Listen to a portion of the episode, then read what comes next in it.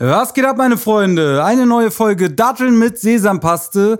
Und diesmal wieder mit einem Gast. Zweite Gastfolge in Folge. Ich äh, würde mal sagen, dass ich auf jeden Fall fleißig bin, Alter.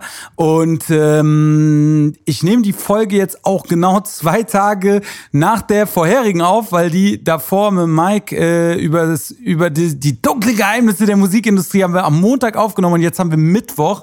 Und ich habe keine Kosten und Mühen gescheut, hier nach Frankfurt zu fahren, ins Massiv Zentral und äh, niemand geringeren als Basti Red vors Mikrofon zu holen. Gute und Grüße, mein lieber Freund. ja, was geht denn ab, mein Lieber? Wir befinden uns hier gerade in deinem kleinen Büro und ähm, ja, erzähl mal, wo wir hier genau sind. Äh, wir sind in meinem Büro im Massiv Zentral. Äh, das ist ein Gebäude, wo viele, viele verschiedene Personen irgendwie verschiedenste Sachen machen. Du hast hier Fotografen im Haus, du hast hier Architekten im Haus, du hast unten eine Gastro, kannst hier Events machen und so weiter. Und wie du hier siehst, was Gott sei Dank hinter der Kamera ist, bin ich noch nicht richtig eingezogen, sondern es ist hier noch ein bisschen Chaos hier. Ja, wir haben natürlich nur die schönen Ecken rausgesucht. ja, nicht mal das hier ist äh, komplett alles eingerichtet. Ich habe noch keine Rahmen, ich habe noch gar nichts, weil meine ganzen Sachen, die hier stehen, teilweise aus meiner Wohnung sind, weil die auch noch renoviert wird. Das heißt, mein komplettes Leben ist momentan eine Baustelle.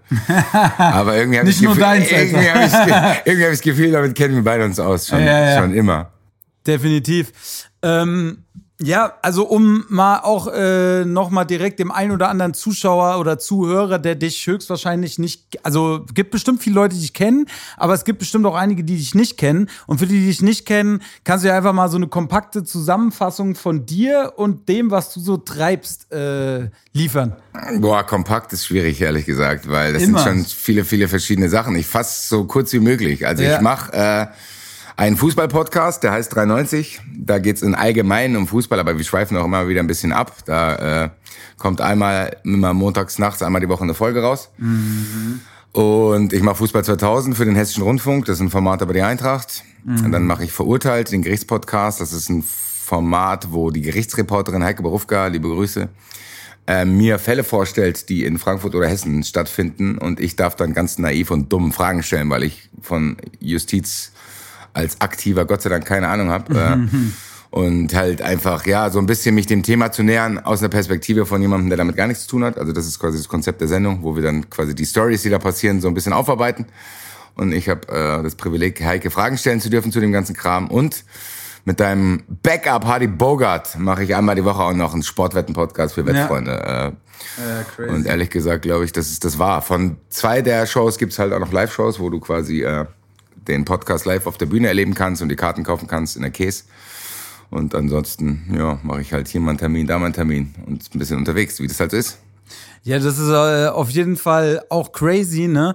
Ähm, weil am Ende des Tages irgendwie finde ich bei dir sehr bewundernswert, als ich dich kennengelernt habe, ja. Äh, also die ersten Male bist du mir, glaube ich, einfach aufgefallen, weil du auch mit so ein paar Fußballjungs, die ich auch kannte, in Sachsenhausen rumgehangen bist. Das ist schon wirklich äh, sehr, sehr lange her, also so um die 13, 14 Jahre oder so, wo ich das erste Mal dich so als Person wahrgenommen habe, ja. Und ähm, irgendwie, keine Ahnung, dadurch, dass du ja auch in diesem Fußballkosmos unterwegs bist, ist man sich dann halt immer wieder, also oder beziehungsweise ich habe einfach ein gutes Gesichtergedächtnis und, äh, und du hast auf jeden Fall auch so ein Gesicht, was ein bisschen äh, rausfällt, sage ich mal, ja, jetzt kein 0815 Fresse, sage ich mal, ne? Und äh, ja, irgendwie haben wir beide uns dann mal äh, kennengelernt oder du hast mich mal angebabbelt irgendwie, ich glaube auch wegen Mucke und so, ne? Äh, ich weiß gar nicht, wann das erste Mal war, wo du dich daran erinnern kannst, dass du mich aktiv wahrgenommen hast. Das war auswärts Karlsruhe. Ja. Da standen wir in diesem komischen Bus, der nicht gefahren ist und dann mhm. waren wir beide auch ziemlich unterwegs, glaube ich. Was? und dann haben wir uns im Block wieder getroffen und in Zypern haben wir uns getroffen. Also wir haben uns immer wieder unregelmäßig natürlich irgendwo im Eintracht-Umfeld getroffen auf genau. irgendwelchen Fußballspielen und wie du es schon sagst, dann in Altsachsenhausen. Früher, wie hieß es früher noch Steinerner Haus? Hieß ja, genau, so als Steinerner Haus und äh, äh, warte mal, das der Goschelschwenker. Der Goschelschwenker, Goschelschwenker genau. Alter, das war auch ge geile Location. Aber auf jeden Fall äh, war für mich halt immer, du warst halt schon immer so ein Typ, der auch sehr laut war und sehr unterwegs und also was heißt, also einfach so, äh, wie, wie soll ich das sagen, sehr äh, ex, äh, ex äh, trovertiert. das bezeichnet es, glaube ich, ganz gut. Und ich finde es halt total bemerkenswert oder crazy, wie du das so geschafft hast, so ja eigentlich wie so ein Personenkult um dich irgendwie zu äh, erschaffen. Und da will ich einfach so ein bisschen mit dir äh, drüber reden. Ähm, und ja, vielleicht kannst du da einfach mal erzählen, wie du, sag ich mal, aus diesem Fan-Dasein äh, es geschafft hast, auch so aktiv vor die Kamera zu gelangen. Ehrlich gesagt war das Zufall. Also ich war so ein bisschen am rumstruggeln. Also ich habe so ein bisschen rumstudiert und dann habe ich eine Ausbildung abgebrochen. Ich hatte keinen Plan, was ich machen soll und habe ein bisschen hier gejobbt, da gejobbt. Und dann bin ich durch einen Kumpel, der hat ein Video gedreht äh, für, für Nike, mhm. bin ich äh, in so eine Sendung eingeladen worden. Eintracht Podcast ist so ein Hobbyprojekt von jemandem, wo einfach über die Eintracht gesprochen wird. Und da war ich zu Gast und haben die gefragt, ob ich wiederkommen will. Und von da an ist alles entstanden. Also es war nicht geplant, sondern es war irgendwie Zufall. Und von da kamen dann die verschiedenen Möglichkeiten. So, ich habe auch paar Sachen nicht gemacht und äh, habe dann quasi so, das mich, ja, hab mich ausprobiert und habe mich auch ein bisschen entwickelt. Also wenn du die erste Folge anhörst, wo ich da zu Gast war, das kann ich mir selber schon nicht mal mehr anhören. Ich meine, das wird dir mit Liedern auch so gehen, dass du denkst, wow, man entwickelt sich schon auch irgendwie äh. weiter. Und am Anfang war das alles noch ein bisschen hobbymäßig und ich war auch am Anfang ehrlich gesagt ein bisschen überfahren davon, wie schnell das dann plötzlich sich verselbstständigt hat, auch so die Reaktionen, weil die sind auch nicht nur positiv oder meine Mutter hat mich angerufen und war sauer, dass ich besoffen vor der Kamera war, weil ich am trotzdem irgendwie die Sachen gemacht habe, die ich trotzdem gemacht habe. So, ich fahre halt mit meinen Freunden irgendwie auf eine Auswärtsfahrt, dann trinke ich was und dann muss ich danach noch vor der Kamera stehen. Ja. Das war dann irgendwie äh, ja nicht so optimal. Hab da jetzt auch so ein bisschen, so ein bisschen, äh, ja, ich bin, ich bin jetzt 40 Jahre alt, so ein bisschen einen Druck rausgenommen, was so diese ganz komplette Feierei betrifft, aber ja, da, da kommen wir auf jeden Fall auch später noch. Äh, es war am Anfang nicht so zu, einfach, ja. weil äh, ich habe auch tatsächlich auch nicht nur positive Reaktionen bekommen, was ich auch verstehen kann. Äh, dafür, dass ich dann zum Hessischen Rundfunk gegangen bin, weil da gibt's schon diverse Vorbehalte ab und zu. Aber am Ende war es so ein Struggle zwischen mir zu denken, okay, mache ich's weiter, mache ich's nicht und wie fühle ich mich dabei? Aber am Ende hat das überwogen, dass ich das Gefühl hatte, in vielen, vielen Sportsendungen, die ich auch konsumiert habe, weil ich bin nicht nur Eintracht-Fan, sondern auch Bundesliga-Fußball-Fan schon immer gewesen, seit ich klein bin, kamen mir gewisse Aspekte einfach immer zu kurz. So und ich habe irgendwie so das Gefühl gehabt, ich will zumindest, wenn ich jetzt hier die Möglichkeit habe, meine Stimme nutzen und gewisse mhm. Missstände anzusprechen, zum Beispiel wie Auswärtsfans behandelt werden, dass kein Mensch RB Leipzig mag, dass man Hoffenheim, also weißt du so diese diese Dinger, die viele Fußballfans so sehen aber die irgendwie in der Öffentlichkeit nicht stattfinden. Und ja, ja und mich war jetzt auch schon, glaube ich, zum sechsten Mal im Doppelpass. Ja. Und ich probiere in der Kurze der Zeit, die man da zum Reden hat, halt auch diese Dinge wieder äh, reinzubringen. Also ich sehe mich jetzt nicht als aktiver Fan. Also ich habe, wie gesagt, ich meine, wir haben uns im äh, Fanszenen-Umfeld kennengelernt, mhm. aber ich bin weder ein Ultra noch bin ich irgendwo organisiert in einem Fanclub oder so ein Kram. Ja. Das muss ich auch immer wieder klarstellen, weil Leute denken das. Würde ich mir auch nicht anmaßen. Deswegen halte ich mich, was so Fan-Thematiken betrifft, auch meistens zurück weil ich dann sage, gut, das soll die Eintracht intern quasi mit denjenigen Leuten erklären, wenn es da irgendwie Stress gibt.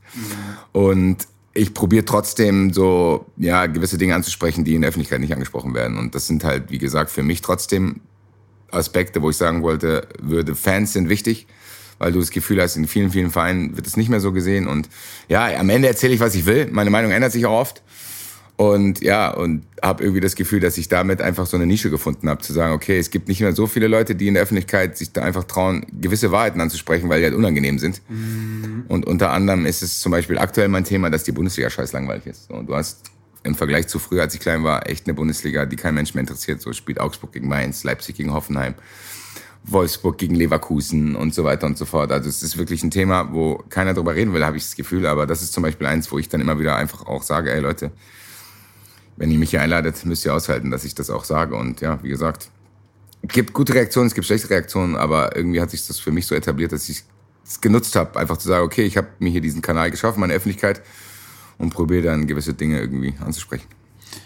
Ja, voll äh, obercool. Also da, da kommen dann natürlich äh, direkt äh, tausend äh, weitere Fragen äh, für mich auf, ja, oder Sachen, die mich dazu interessieren. Aber das allererste ist, glaube ich, so ein bisschen das so, ähm, wenn du sagst, ja, okay, Doppelpass, ne? Ich meine, das ist ja wohl also eine Sendung, die eigentlich jedem ein Begriff ist, auch wahrscheinlich Leuten, die vielleicht mit Fußball nicht so viel am Hut haben. Oder zumindest jedem, der so ein bisschen aus meiner oder unserer Generation kommt, wobei du ja auch noch mal ein paar Jährchen äh, mehr auf dem Buckel hast als ich, aber ein paar wenige, ne? Und ähm, Wie ist das dann da so? Also, wer waren, wer war, sind dann jetzt so Namen, mit denen du dann an, in einer Runde saßt? Das ist ja wahrscheinlich dann auch immer unterschiedlich, ne? Und äh, wie nehmen die einen Typen wie dich auf? Ja, das habe ich mich auch gefragt, als ich zum ersten Mal dahin gefahren bin. Also, als die erste Einladung kam, war ich echt aufgeregt, weil, wie du sagst, ich habe Doppelpass auch schon als Kind geguckt und es mhm. war irgendwie sonntags 11 Uhr, so dieses Standardprogramm. Und ja, für mich war der Doppelpass halt aber auch immer in den letzten Jahren nicht mehr so geil, wie ich es früher fand. So, da wurde noch mehr Scheißdreck gelabert als sowieso schon. So ein bisschen, keine Ahnung, so ein bisschen Allmann-Gelaber von so alten Fußballern, wo ich einfach mich auch nicht wiedergefunden habe. Deswegen habe ich so ein bisschen den Doppelpass verloren. Aber als dann die Einladung kam, war das schon was Besonderes, weil du hast es gesagt, so das ist krass Ey. irgendwie zu denken, wow, jetzt wird's ein bisschen ernst und die Öffentlichkeit wird auch breiter und eine komplett andere, als so in meiner Bubble festzuhängen hier. Äh, und ich war schon ziemlich aufgeregt und war auch gespannt, wie die mich aufnehmen, weil, wie du es gesagt hast, also so dieser typische Doppelpass-Gast war ich nicht. Aber ich muss sagen, beim ersten Mal hat mir echt geholfen, dass Armin Fee da war. Ah, okay. Und ja. Stefan Effenberg, die beide rauchen. Und die konnte ich dann quasi nicht so offiziell kennenlernen, sondern beim Rauchen schon. Das heißt, ich kam da an ja. und stand dann quasi hinter diesen ganzen Kulissen und so und habe dann erstmal eine Zigarette geraucht, weil ich echt aufgeregt war. Mhm. Und dann haben die mich so ein bisschen an die Hand genommen. Also Effe, muss ich ganz ehrlich sagen, mit dem war ich, glaube ich, fast jeden Doppelpass war er der Experte, wo ich da war. Und der ist echt ein cooler Typ. Ja. So, der hat mir ein bisschen die Aufregung genommen. Und äh, Armin Fee hat auch echt locker auf mich reagiert. Aber der allererste, mit dem ich irgendwie ein Wortgefecht hatte, war Marcel Reif. Und der hat mich nicht mit dem Arsch angeguckt. So, der hat gedacht, was für ein Asozialer sitzt denn da jetzt? Die ganzen Geil. Leute haben das auch gedacht vor Ort, weil ich eine Kappe anhatte. Wie ja. kann der Typ sich erlauben, eine Kappe anzuziehen? Ja, ja. Das war der größte Shitstorm. Bei allem Bullshit, den ich so gemacht habe, war das der größte Shitstorm, den ich ever hatte. Dass ich eine Kappe im Doppelpass angehabt habe. Da sind die ganzen Doppelpass-Zuschauer richtig ausgerastet. Ich konnte eine Woche mein Postfach nicht benutzen, bei Instagram nicht, bei Twitter nicht und überall. Ja weil die Leute wirklich das Bewusstsein verloren haben. Was macht dieser Asoziale da im Doppelpass? Und Marcel Reif hat auch den ersten Wortbeitrag, den ich unter großer Nervosität beitragen wollte, mhm. direkt abgecancelt und hat gesagt, stopp, stopp, stopp, stopp, stopp. Äh, und hat gesagt, ey, du hast gar keine Ahnung mäßig. Und das war mein erster Take, war, dass Manuel Baum ein schlechter Trainer ist für Schalke. Und Marcel Reif meinte, nee, das würde nicht stimmen, das wäre eine gute Wahl. Sechs Spiele später war Manuel Baum entlassen. Also von daher, liebe Grüße an... liebe, Grüße an Marcel liebe Reif. Grüße Marcel, Bruder. Nein, aber ansonsten muss ich sagen, äh, sind die Leute da schon sehr, sehr nett. Also es war anders, als ich mir vorgestellt habe, sondern die sind so ein, die nehmen dich da ziemlich schnell auf und mhm. äh, ja, beim zweiten, dritten Mal war dann die Nervosität auch weg, so dass ich gewusst habe, okay, ich kann jetzt hier einfach reden. Am Ende des Tages ist das ja auch das, was wahrscheinlich gefordert war, ne? dass halt jemand so reinkommt, der halt ein bisschen anderen frischen Wind äh, bringt. Und ja, dem einen oder anderen äh, alten Herren ist das dann vielleicht dann nicht so genehm. Ne? Aber äh, ich finde, da der Fußball ja immer ein Breitensport irgendwie gewesen ist, äh, und einfach auch, ja, so ein bisschen, äh, eigentlich war es immer der Sport der Arbeiterklasse, hat man früher so ein bisschen gesagt. Ne? Mittlerweile hat sich das, glaube ich, schon ein bisschen Richtung äh, höheren, höheren Klassen äh, gewandelt, ja. Und ich finde das aber trotzdem wichtig, dass einfach auch so ein bisschen so eine, so eine laute Stimme dazu halt auch irgendwie ihren Platz hat, weil sie im Stadion ja vollkommen normal ist und ich manchmal das Gefühl habe, dass so irgendwie die, die Wahrnehmung, die halt vorm Fernseher stattfindet oder die in solchen Shows stattfindet, oder einfach die Leute, die da sitzen, einfach ganz andere sind, als welche, die da halt sonst immer hingehen, ne? Das ist genau das Ding. Und das ist halt einer der Dinge, die ich am meisten wahrnehme, ist, dass durch diese völlig übertriebene Öffentlichkeit, was Fußballfans betrifft, ein Bild von Fußballfans teilweise gezeichnet wird, was völlig falsch ist. So. Also es gibt ja Leute, die denken, dass man mit seinem Kind nicht mehr ins Stadion gehen kann, weil es so mhm. unglaublich gefährlich ist. Mhm. Die denken, dass, keine Ahnung, alle Fußballfans die größten Asozialen der Welt sind und bei jeder Pyrofackel wird von Randale gesprochen und es wird alles völlig, völlig überhöht, dass es halt dazu führt, die Leute, die nicht ins Stadion gehen, woher sollen die auch wissen, dass es nicht so ist? Die lesen es halt da. Und dann denken die so, oh krass, da kann man ja gar nicht mehr hingehen. Und deswegen wird auch hingenommen, dass Fußballfans wie Scheiße behandelt werden, weil die Leute zu Hause sitzen und denken, ja, ja, das hat ja schon seine Berechtigung. Ich lese ja hier jeden Tag, dass die Scheißdreck bauen und differenzieren gar nicht, war da überhaupt Scheißdreck, was für ein Scheißdreck, es gibt verschiedene Fans, auch von verschiedenen Vereinen. Das sind, es gibt ja nicht den Fußballfan. So. Es gibt im Stadion auch nicht. Und das war mir, glaube ich, immer wichtig, das mal ein bisschen da den Druck rauszunehmen, zu sagen, ey, ganz ehrlich, Leute, ich gehe schon sehr, sehr lange ins Stadion, mir ist noch nie was passiert. Ich kenne so viele Leute, die schon ewig ins Stadion gehen, ist noch nie was passiert. Und wenn du nicht willst, dass dir was passiert, glaube ich auch, dass du es heutzutage schaffen kannst, in Deutschland ein Fußballspiel zu besuchen, ohne dass dir was passiert. Da bin ich äh, festens von überzeugt, Alter. Ähm, aber um so ein bisschen äh, den, den Bogen zu spannen zu dem, was du vorhin gesagt hast, was ich so sehr spannend fand, war, dass du gesagt hast, ja, die Bundesliga ist für dein äh, Empfinden langweilig geworden. Ja, ich glaube, dass zwar sportlich die Bundesliga äh, sehr, sehr spannend ist, weil du einfach unglaublich hochkarätige äh, Fußballer hast und einfach ein unglaublich hohes sportliches Niveau. Aber ich aus Fansicht und ich bin immer so ein, ich bin so ein bisschen so ein Bauernfußball-Fan. Ich habe wenig Ahnung von irgendwelchen Spielzügen oder äh, Taktiken oder ich meine, was äh, verschiedene Ausstellungen sind, das peile ich gerade noch so, wo dann da die Unterschiede sind etc. Da hört es dann schon auf, weißt du? Und ähm, für mich ist einfach so, ich, ich gucke einfach Fußball, weil ich, weil ich einfach die Emotion daran mag, weil ich irgendwie den Sport auch mag und ich habe einfach viel Fachwissen nicht. Und ich muss auch sagen, dass ich irgendwie so Ende der, also gut, ich habe auch angefangen mit mit äh, in frühen Jahren Fußball zu konsumieren, ne? Und äh, so mein, mein aktives äh, äh, Fan-Dasein kam so mit 14, 15 irgendwie, ja. Und ähm, das Ding ist, ich fand auch, dass es irgendwie einfach so ein bisschen spannender war. Es gab irgendwie spannendere Typen. Es gab irgendwie spannendere Spiele, spannendere Derbys. Und ähm, es ist auch so ein Grund, weil der ein oder andere hat das ja auch schon mitgekriegt, dass ich, sage ich mal, auch nicht mehr so der aktivste äh, in, in, der, in der Szene bin. Und es hat auch so ein bisschen so einen Grund, dass ich so ein bisschen, sage ich mal, den Fußball mit anderen Augen auch betrachte, weil ich das auch so ein bisschen ähm, schade finde, dass so das, sage ich mal, das, was auch so nah war, weißt du, man war gefühlt einfach früher näher dran. Ne? Mittlerweile sind auch die Spieler, sage ich mal, von ihrem Typus her sehr ja, so sehr der Oberschicht eigentlich nah, während früher die Spieler eher so der Mittelschicht oder der Unterschicht nah waren. Ne? Und äh, das hat früher für mich auch Fußballer deutlich sympathischer gemacht. Ja, und mittlerweile finde ich die meisten Fußballer leider sehr unsympathisch, älter. Und äh, auch äh, zu viel Geld meines Erachtens drin. Aber was denkst du, könnte sich ändern, dass es wieder so ein bisschen der Fußball wird, den man sich wahrscheinlich, und ich glaube, da haben wir beide eine ähnliche Vorstellung von, von dem, was man sich wünschen würde, wie das passieren könnte. Ich glaube, das kannst du nicht mehr zurückdrehen, das Rad, weil da hat die Bundesliga einfach zu viele Fehler gemacht. Also du hast quasi mit Leipzig, hast du äh, eine Ausnahme geschaffen, und mit Hoffenheim und mit Wolfsburg und mit Leverkusen, dass du einfach jetzt Vereine drin hast, für die sich niemand interessiert. Und das ist, glaube ich, ein großer, großer Teil.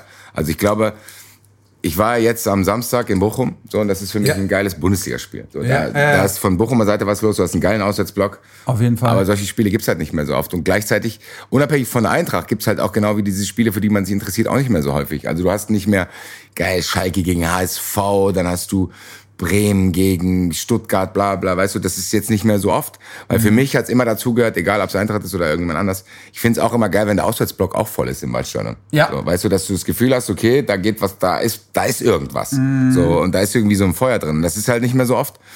Und ja, und gleichzeitig glaube ich auch, dass wir beide einfach älter werden. So, du hast nicht mehr diese komplett jugendliche Leichtigkeit, die man in alles mit reinbringt. Man hat auch alles schon ein paar Mal gesehen. Mm. Und das ist, glaube ich, so der Mix, der dazu führt. Aber bei mir ist das Hauptproblem, ehrlich gesagt, dass die Bundesliga, ich will es jetzt mal diplomatisch ausdrücken, nicht mehr genug fanintensive Vereine hat. So, wo du denkst, okay, das interessiert mich, weil wenn Augsburg gegen Mainz spielt, bockt's mich nicht wenn Schalke nee. gegen Hamburg spielt, dann bockt's mich, aber das ist jetzt halt zweite Liga. So, ja, ja. Es gibt halt nicht mehr dieses komprimiert in der Bundesliga, dass du an einem Spieltag fünf, sechs geile Spiele in der Bundesliga hast, sondern mhm. du hast meistens nur noch eins, zwei.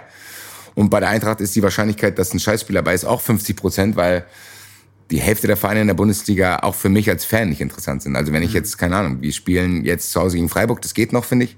Aber dann fährst du halt nach Wolfsburg. Ja. Und das hat einfach da schon irgendwie einen ganz anderen Vibe, als das früher irgendwie hatte. Und ich weiß aber nicht, wie du das wieder zurückdrehen kannst. Außer wenn die DFL das irgendwann mal einsieht und dann vielleicht irgendwie die 50 plus 1 Regel, die ich für sehr wichtig halte, einfach mal komplett durchsetzt. Und diese Vereine dadurch eigentlich verschwinden würden, wenn sie sie nicht umgehen könnten. Mhm. Weil Leverkusen und Wolfsburg und Hoffenheim und auch Leipzig haben eigentlich nicht die finanziellen Mittel, um da oben mitzumischen. Die haben die nur, weil die diese Regel umgehen. Ja. Und Vereine wie die Eintracht müssen sich an andere Regeln halten und strugglen und strugglen. Und wenn die einmal einen Transfersommer versauen, so wie diesen Sommer, liebe Grüße, äh, Apropos, ne, will ich ja auch noch mal sagen, Alter. Äh, kurzer, kurzer Einwurf von der Seite, Alter. Ich bin ja, ich bin ja das Weggang-Orakel bei euch im Tatsächlich. Du hast den Kostic-Abgang und den Moani-Abgang gejinxt, Alter. Ich hab sie, ich hab sie beide. Wegen dir hauen die ab, David, Alter. Nee, Alter, ich glaube nicht. Sagen, der Boska will nicht, dass ich hier bin. Ciao, Alter. Ich glaube einfach, dass da meine, meine, meine Brille einfach nicht rosa genug ist, Alter. Kann und sein, äh, am Ende des Tages, naja, wenigstens haben wir ein paar Moneten jetzt mitgenommen, Alter. Ja. Aber ähm, genau, ja, zurück zum Thema. Auf jeden Fall ich äh, bin, bin auch so ein bisschen, manchmal denke ich so, okay, wie geht das alles weiter? Ne? Wird das alles irgendwann wieder so ein bisschen bodenständiger oder verliert das alles komplett den Verstand, Alter? Kann natürlich sein, dass das dadurch, dass es irgendwann komplett den Verstand verliert, als es, also noch mehr als es jetzt schon ist, dass du dann halt quasi vielleicht wirklich irgendwann so eine europäische Superliga hast. Ja. Wo dann die wirklich vollgefressenen Vereine hingehen und ja. dann bleibt der Rest in so einer uninteressanten Bundesliga zurück, zumindest dann für die äh, internationalen Sponsoren. Ja. Und du dich dadurch wiederfinden kannst. Weil ich fände geil, ehrlich gesagt. In der Bundesliga, dann lass halt Leipzig, Bayern, Dortmund abhauen, ist mir scheißegal. Lass Wolfsburg, Leipzig und so weg und du hast irgendwie eine geile Bundesliga, wo Duisburg mhm. drin ist oder sonst irgendwas.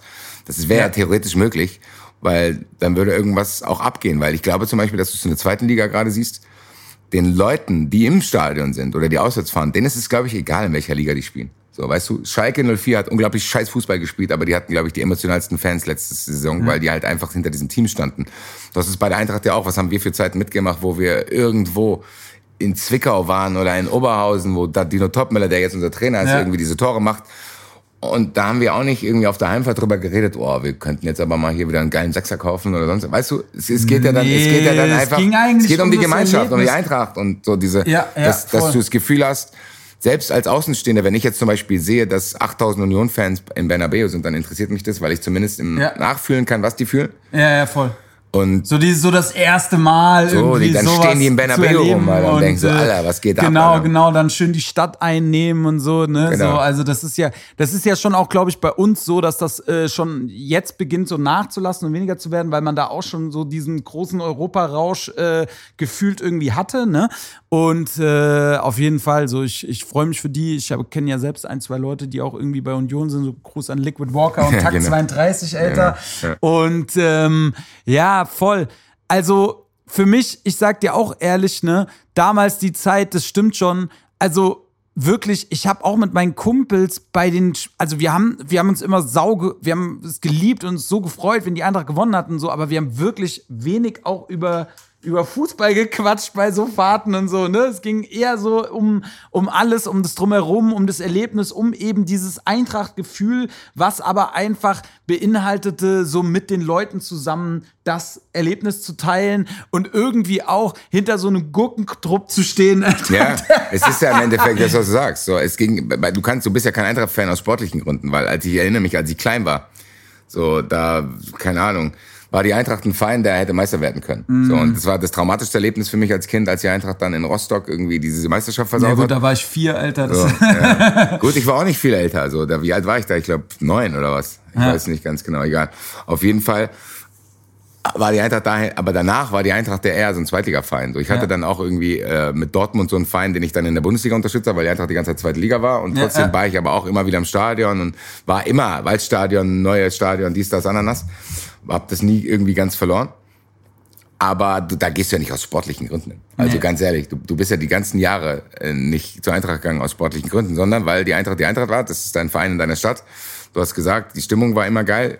Und da gibt's ja trotzdem, würde ich mal sagen, so einen Kern von 30.000 Leuten, die würden auch immer kommen, egal ob wir in der dritten Liga spielen. Mhm. Und ich glaube, das ist das, was ich mit fanintensiv meine. Wenn ich das zum Beispiel bei anderen Vereinen sehe, dann finde ich es auch interessant, weil halt da Emotionen drin sind. Und das ist so ein bisschen verloren gegangen. Du hast gesagt, man merkt es bei der Eintracht auch so ein bisschen. Beim Champions League-Spiel habe ich auch links und rechts Leute gesehen, die habe ich vorher noch nie gesehen. Da war die Stimmung an gewissen Spielen auch nicht so geil, muss ich ganz ehrlich sagen, weil da halt wahrscheinlich zu viele fachfremde Leute im Stadion waren. Naja, das und weil halt dann auch schon in der Champions League-Saison vielleicht einfach irgendwie so ein bisschen das eingetreten ist, was halt auch einfach, also selbst bei den jungen Leuten so, man war dann auch ein bisschen übersättigt, Alter, so. Kann sein.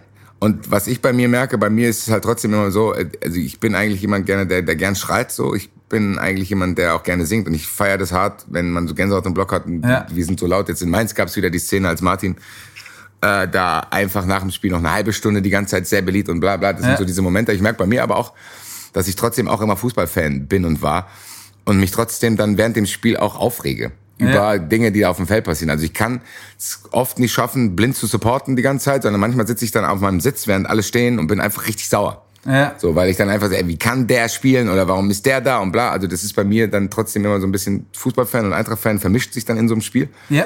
Und äh, da gab es ja in den letzten Jahren bei der Eintracht auch echt viel Material für. Du konntest sowohl als Fans geil finden, durch ganz Europa zu reisen. Mhm. Gleichzeitig hattest du halt auch eine brutale Mannschaft. Als wenn man jetzt einfach Rationales sieht. Ja, da waren ja. richtig geile Fußballer dabei. Also die Büffelherde, Rebic, Jovic, Haller, das waren halt auch richtig geile Kicker.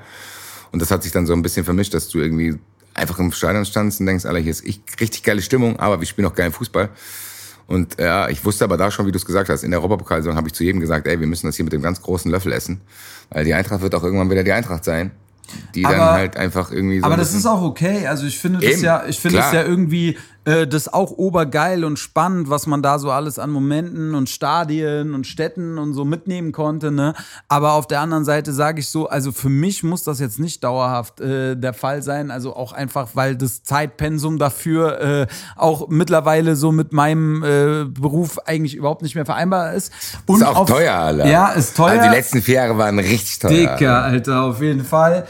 Und äh, was natürlich auch äh, äh, so ist, dass ich mir manchmal so ein bisschen wieder einfach so ein Bundesliga-Samstag erstens mal zurückwünsche. Schönen Gruß äh, an die DFL, Alter. Ja. Vielen Dank für die Terminierung mal wieder dieses, dieses Jahr, ja. Ähm, und, und eigentlich auch mal wieder so ein nicht ausverkauftes Spiel, Alter.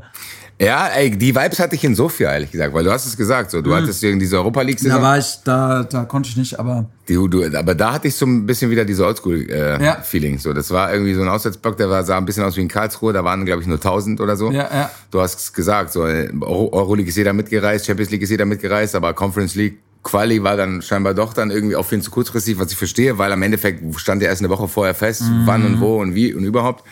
Aber da waren wieder diese Vibes da. So, die Eintracht hat scheiße gespielt, muss man ganz ehrlich sagen. obwohl ja. Moani noch da war, es war ein lautes Stadion. Äh, Levski Sofia, traditioneller Verein, wo das ganze Stadion Alarm gemacht hat. Du hast eine neue Stadt kennengelernt und es waren tausend im Auswärtsblock, die aber alle motiviert waren. Das war mhm. so ein bisschen, hatte das für mich wieder so ein bisschen Oldschool-Vibes wie früher. Geil. Einfach irgendwo, keine Ahnung, in Oberhausen zu stehen und ein Stadion zu haben, wo du noch so laut brüllen kannst, wenn kein Dach da ist, dann versandet ja, das aber keiner so. so genau, es versandet irgendwo. Da hatte ich natürlich jetzt in Bochum den besseren Kontrast, aber ich weiß, was du meinst, so. Und da schlagen auch in meiner Brust zwei Herzen, so. Einerseits wünsche ich mir, dass die Eintracht ein bisschen abkackt, damit diese ganzen Eventis wieder rausgespielt werden, ehrlich mhm. gesagt. Gleichzeitig will ich trotzdem, dass die Eintracht erfolgreich ist, weil es halt einfach irgendwie trotzdem geil ist, geilen Fußball zu sehen und die Eintracht gewinnen zu sehen. Also, so ja, geilen Fußball zu sehen, äh, definitiv auch, ne? Das, äh, das, ist schon, das ist schon richtig.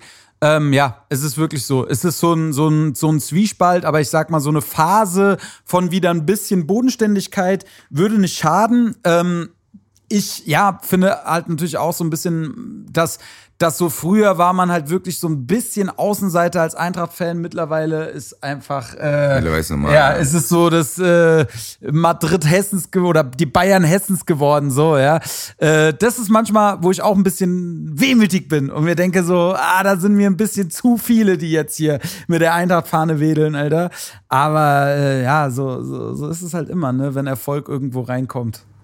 Ja, es ist am Ende genau das, was du sagst. So, also ich meine, die Leute, die man so in den letzten 30 Jahren da immer, wie du es gesagt hast, von Gesichtern her eingeprägt hat, die sind ja immer noch da. So, mhm. also man sieht die ja. Definitiv. Ja. Und das ist ja, glaube ich, auch unglaublich wichtig. Und da macht die Eintracht als Verein auch viel richtig, dass sie sich trotzdem, egal wie viel Stress es gibt, immer wieder damit beschäftigt, auch, dass da irgendwie das keinen Bruch gibt, sage ich mal was glaube ich auch nicht so einfach ist von beiden Seiten ehrlich gesagt, weil ich kann auch aktive Fans verstehen, die teilweise echt denken, Alter, was fuckt mich hier alles ab und der Verein denkt, ey, keine Ahnung, wir wissen auch nicht, was wir machen sollen, dies, das, Ananas, was so Sachen betrifft. Aber ja, wie, wie du es schon gesagt hast, im Endeffekt wird es dafür wahrscheinlich keine Lösung geben. So, du hast bei der Eintracht, wenn jetzt zum Beispiel den Europapokal gewinnst, mich rührt es trotzdem, dass dann die ganze Stadt draußen ist. Ja, natürlich. Da sind 250.000 Leute und selbst meine Mutter weint vor Freude, weil ja. sie weiß, wie viel mir es bedeutet, so, obwohl ja, die damit gar nichts zu tun hat.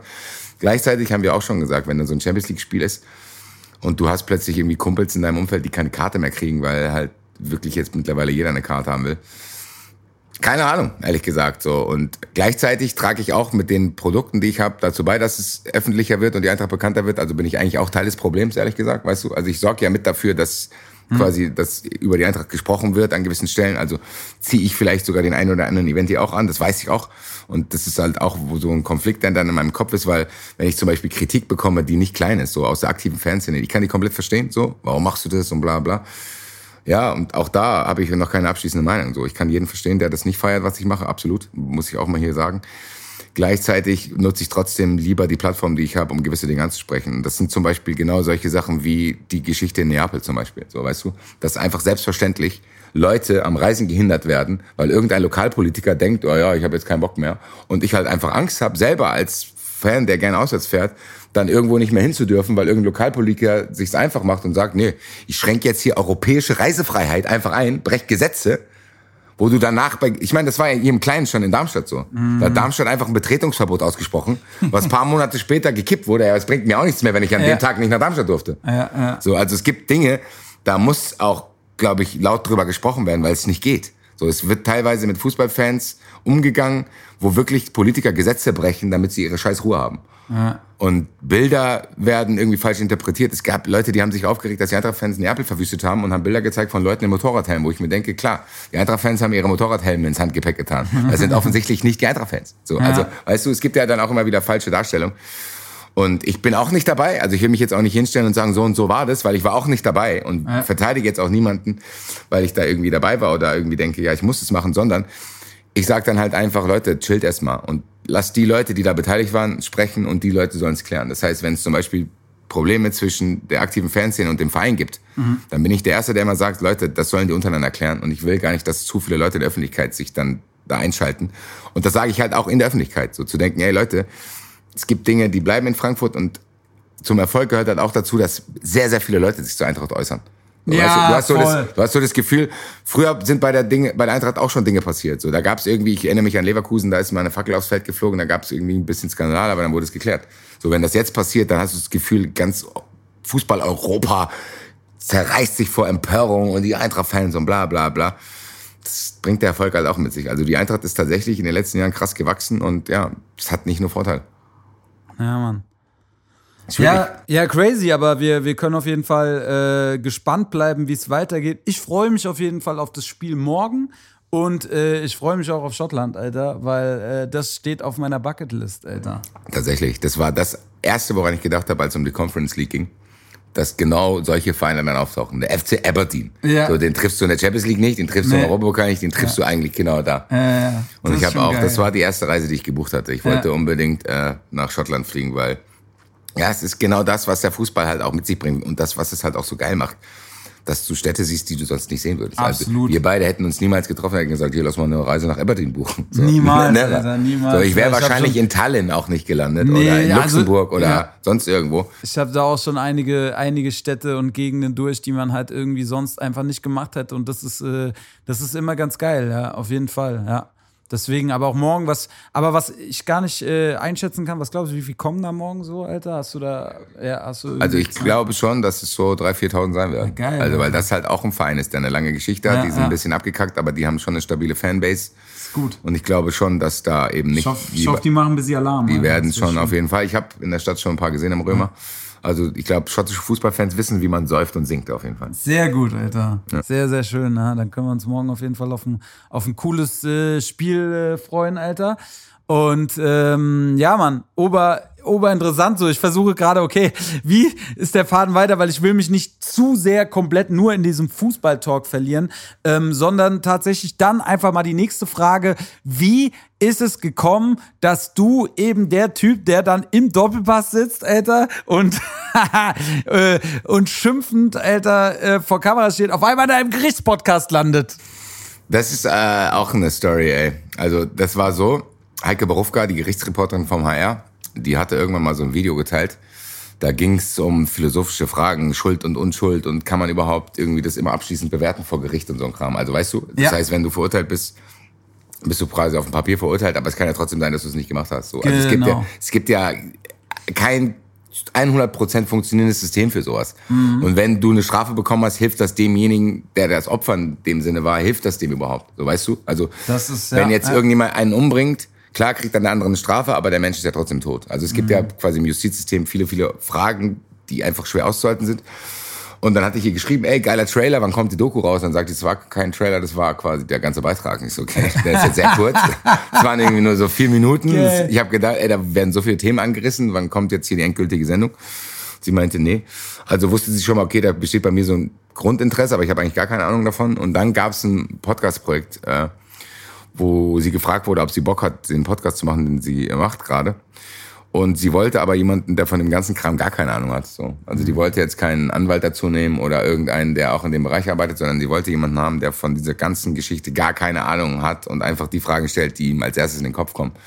Ja, und dann hat sie mich gefragt, ob ich Bock habe, das zu machen. Ich wusste erst gar nicht ganz genau, was meine Rolle da sein soll, aber habe mich mal drauf eingelassen. So die erste Staffel haben wir uns auch so ein bisschen gefunden. Und das war halt auch erstmal nur auf eine Staffel ausgelegt als Experiment und das war aber sehr erfolgreich. Und dann gab es eine zweite Staffel, dritte Staffel, vierte Staffel, fünfte Staffel. Und ja, mittlerweile sind wir in der neunten Staffel. Und ja, ich bin da mittlerweile so in die Rolle reingewachsen. Ich habe natürlich jetzt mehr Ahnung als vorher. Ja, ja, klar. Klar, weil ich ja viele Sachen mitbekommen habe, aber ich versuche trotzdem immer so unvoreingenommen wie möglich an die Sache ranzugehen. Und wir beleuchten dann halt auch mal, wie ist es überhaupt für die Täter? Also macht, das macht der, ich sage immer in der Sendung, jemand, der Bullshit macht, macht das ja auch nicht nur freiwillig, so, weißt du? Mhm. Also es gibt ja Leute, die geraten in Situationen, wo sie dann klauen oder die geraten in gewalttätige Situationen, weil sie vielleicht selber Gewalt erfahren haben oder, ja. oder, oder. Ich versuche so ein bisschen aus diesem Bildzeitungsniveau rauszukommen, zu sagen, ja, der muss verurteilt werden, der muss ins Gefängnis, weil am Ende der Mensch ist trotzdem noch da, du musst irgendwas mit dem machen, du kannst ihn halt einsperren, ja, herzlichen Glückwunsch, der kommt aber auch irgendwann wieder raus und ist dann da. Also mhm. einfach nur so ein bisschen, ja, die Hintergründe zu beleuchten. Und das ist unglaublich spannend, weil du hast in jedem Fall, den wir nehmen, hast du ehrlich gesagt komplett anderes Leben, so komplett andere Lebensrealitäten. Du hast irgendwelche Bonzenkinder, die auf einer Baustelle irgendwie Bullshit machen, dann aber unglaublich gute Anwälte haben und dann da rauskommen. Und dann hast du halt Leute, wie du es vorhin gesagt hast, ja, von weiter unten, sage ich mal, mhm. die wegen irgendwelchen Lappalien große Strafen kriegen, weil die halt vielleicht vor Gericht nicht gut beraten sind. So, also du merkst auch da so einen gewissen Unterschied zwischen verschiedensten, verschiedensten Leuten, auch verschiedene Biografien wie einer zum Mörder wird, wie einer zum Gewalttäter wird. Also es ist ein unglaublich komplexes Feld, weil es halt so verschieden ist. Ja, aber spannend, Alter. Ich habe das das erste Mal mitgekriegt, Alter, weil ich, äh, ich war im Urlaub gewesen und äh, schalte abends den Fernseher ein und auf einmal sehe ich dich, Alter. Und denkst du, das kann ja wohl jetzt hier nicht wahr sein, Alter. In der Toskana, das ist schon ein paar Jährchen her, Alter. Und denkst du, hä, was quatscht ihr denn jetzt hier über Kriminalfälle, Alter? Was ist denn hier passiert, Alter? Da aber du bist nicht der auch direkt geschrieben. Ja, genau. Und ähm, genau, äh, fairerweise muss ich sagen, dass ich, ich habe eins, zwei Folgen dann gehört, hab's dann aber ein bisschen aus den Augen verloren und muss auf jeden Fall wieder reinhören, weil ich bin eigentlich schon ein True Crime Fan, ja, und deswegen grund, grundsätzlich interessieren mich einfach so Kriminalgeschichten, ne? Und äh, noch spannender ist es dann natürlich, wenn so ein bisschen, äh, glaube ich, so, ja, Fragen, so unbedarfte Fragen irgendwie dazu kommen, ne? Ja, das ist halt auch das Konzept der Sendung. Also so komplett True Crime sind wir nicht. Also wir erzählen nicht nur die Geschichten nach, sondern es ist halt genau das so. Ich glaube, ich nerv Heike auch ziemlich krass, weil ich halt auch immer wieder so nervige Fragen stelle, die hm. sie vielleicht einfach schon weiß. So, weißt du, warum macht er das, warum macht er das? Ja, also ja. so, das sind halt einfach dann Fragen, die Heike vielleicht nerven, aber ja, ich meine, im Endeffekt, es war der Auftrag an mich, die Fragen zu stellen, die mir in den Kopf kommen. Das Konzept ist auch so, ich krieg vor der Sendung nur einen kleinen Text, worum es geht. Keine Hintergründe, kein gar nichts und soll meine allerersten spontanen äh, Fragen aufschreiben und mit mhm. denen komme ich dann dahin.